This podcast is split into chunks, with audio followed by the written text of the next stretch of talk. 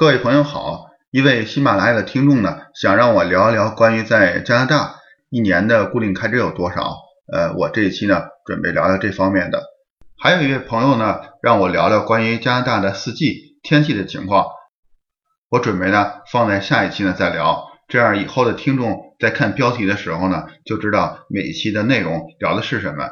另外呢，我还要感谢一位听众，他呢给我了很多的鼓励，呃，也建议我呢。呃，能把这个停顿再增加一些，因为他认为我的内容呢还是比较丰富的，但是过于紧凑，这样在听的时候呢就没有一个呃停顿啊和给听众理解的时间，所以我准备把我的语速呢再放慢一点，同时再增加一些停顿啊，这样呢就希望呃朋友们听起来更轻松一点，而不是回到上学的时候在教室里听老师讲课那种紧张的状态。如果以后有更多的精力的时候呢，我看看能否再加上一些音乐，呃，但我对音乐实在不太在行，不知道选择什么样的背景音乐比较好，呃，也欢迎大家给我一些建议。非常感谢各位朋友和听众们的支持，才让我能够把这个节目从一开始做到现在已经有三十多期了，呃，有大家的支持，我一定呃坚持下来。现在呢，咱就开始聊家庭的固定开支，第一项呢肯定是住。住呢，应该是在所有开支里边单项占比例最高的一项了。如果您是一个人在加拿大呢，比如来加拿大读书的学生，或者是在全家登陆之前，先派先生或者太太作为这个探路先锋，先来了解这边情况。这个时间呢，一个人先住在加拿大。在这种情况下呢，如果是学生，往往是住在大学附近，在大学附近呢。就有很多这样的房子，有人投资呢，把这个房子买下来，然后把每个房间呢单独的出租给学生。呃，这种房子呢，根据条件，呃，价格呢从三百、四百、五百、六百都有，根据条件内部的装修啊，提供的家具的好坏呀。如果不是来加拿大读书呢，呃，不需要住在大学的附近，就可以住在咱们很多华人开的家庭旅馆。这种家庭旅馆呢，也有很多单间呢可以出租，而且租约呢也比较灵活，来住一个月啊、两个月啊都可以，不像一些呃正式的公寓呢要签一年的合同。这种单间呢，呃，它不单是房价便宜，而且其实省去了很多的麻烦，因为如果要自己拥有一套房子呢，一个人来住要照顾很多事情，呃，各种电器啊，呃，房子外边的草啊，呃，屋顶啊。呃，各种事情麻烦非常多，所以一个人的话呢，住这种单间确实是挺方便的，而且跟呃各种朋友住在一起，大家互相帮忙，而且租这种单间呢，往往不需要交额外的水电费啊，呃，上网也可以大家一起用，所以这也是可以节省的很多的额外的费用。但是如果要求稍微高一点，比如是夫妻双方啊，或者是带孩子的家庭。呃，就不适合住在这种房子里了。您自己住着也不舒服，然后住在一块儿的其他人呢也觉得不舒服。所以在这种情况下呢，最好是租一个公寓，或者是买一套房子。如果是租一个两居室的公寓呢，它的费用呢应该至少在一千到一千五百块钱左右。如果是一居室的公寓呢，应该可能再便宜两百块钱左右。呃，如果你想租三居室的公寓呢，那就很难。为什么这么说呢？就我个人所见到的公寓和我在关注的这个房地产的网站上在出售的公寓，在整个这个温莎地区啊，我就没有见到过三居室的公寓。我呢也在纳闷为什么会是这种样子，没有三居室的公寓。后来呢，慢慢的我自己的理解呢，就是呃，一般住公寓的人呀，有几种情况，像年轻人在买房子之前，或者是老年人把自己的房子卖掉搬到公寓的，像这几种情况呢。都不需要三居室。如果是需要住三居室的这个人口多的家庭呢，可能就会去买大的 house 去了，而不会住在这个公寓里面。当然，在大的城市，比如咱们在电影里看到纽约呀，或者多伦多，是不是也有这种情况？就会有三居室或者是四居室公寓。因为这种大城市的话，可能住在郊区呢就不是那么方便，所以还有很多有钱人愿意住在市中心买一个大的公寓。当您租公寓的时候呢，除了看这个房租呢，还要看它房租里包含哪些项目。因为有的公寓的房租里边是没有包括水呀、电呀或者是燃气的。我遇到过呢两种情况，呃，一种情况呢是整个这个公寓楼呢全部是来出租的，有一个统一的公司来管理。在这种情况下呢，水和电呢都会包含在这个房租里边，您呢可以敞开用，呃，但是呢，呃，当时不好的方面就是自己的房间里边没有这个洗衣机，就得用楼下统一的洗衣机。除了这个要收费之外呢，重要的是还觉得不卫生。还有一种情况下呢，这个公寓楼呢是每个单元都是个人拥有的，然后一部分的业主呢把房子租出来，在这种情况下呢，每个房间有自己的单独的水电还有燃气的供应，自己的呃单元里面呢有独立的洗衣机，呃使用起来比较方便。但是像这种情况下，呃业主在租给您的时候呢，他就会要考虑到这个电的成本呀。燃气的成本啊，他就经常会往往呢会把这个呃账单呢会让您来支付。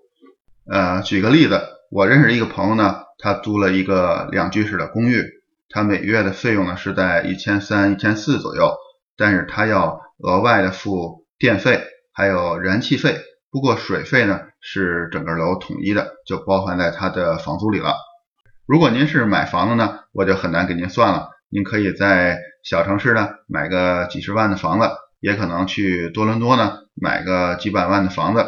不过呢，我倒是给您提供几个辅助的数据，帮助您计算。第一呢，呃，新移民在购买房子的时候呢，首付呢应该是在百分之三十五，在银行贷款就很方便，没有很多的审批的程序，只要您能拿出百分之三十五的首付来，这个贷款肯定能够办得下来。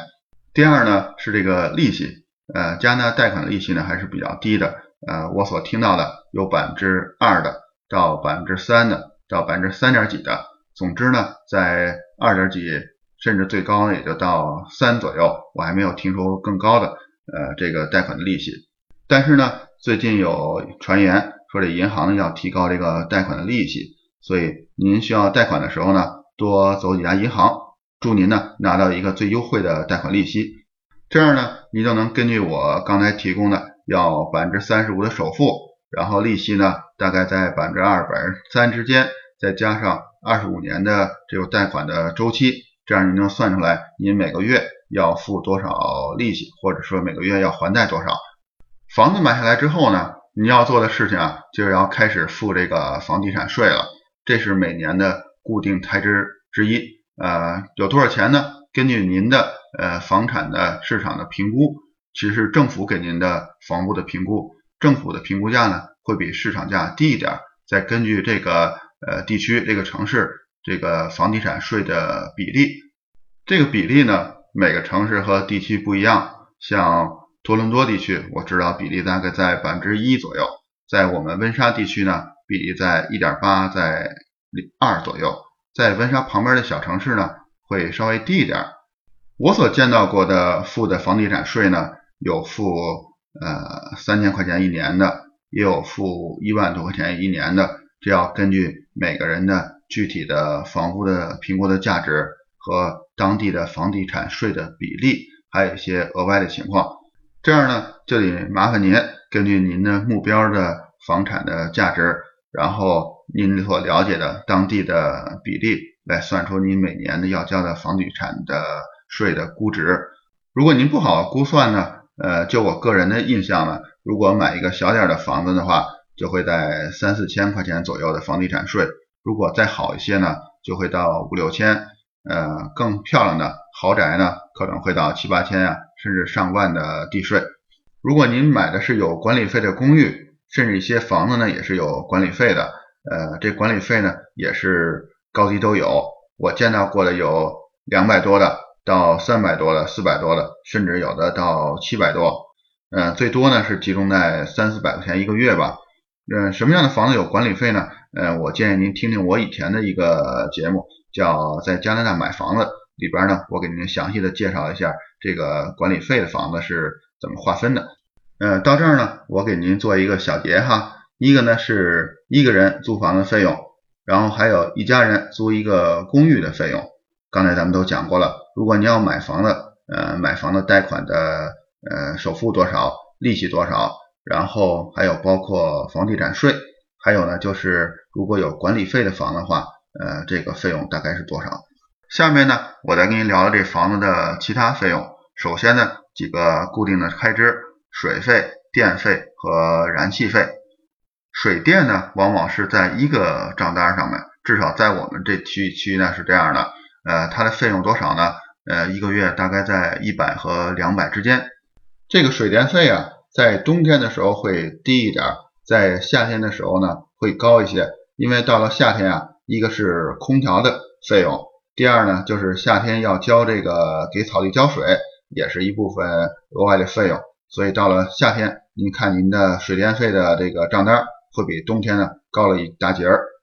燃气的费用呢，正好反过来，在冬天的时候呢会比较高，在呃夏天的时候呢就非常低。像我家呢，燃气在冬天的时候呢就应该在一百到两百之间，到了夏天呢只需要几十块钱。燃气呢，主要是两个作用，一个呢是在燃气炉里边把空气加热，再把热空气呢送到各个房间去。第二呢就是给这个热水器加热，在一般在一个独立屋里都有一个比较大的热水器，呃，燃气呢把里边的水加热，这个热水呢供洗澡啊，供洗碗呀，呃，供到房间的各个地方。燃气呢除了刚才说的给房间取暖，第二呢是洗澡水。还有两个作用，在我家，一个呢是我有一个半地下室，呃，冬天在里边看电视的时候呢，把这个壁炉呃点着就非常暖和。另外呢，就是我家的烘干机呢也是用燃气的，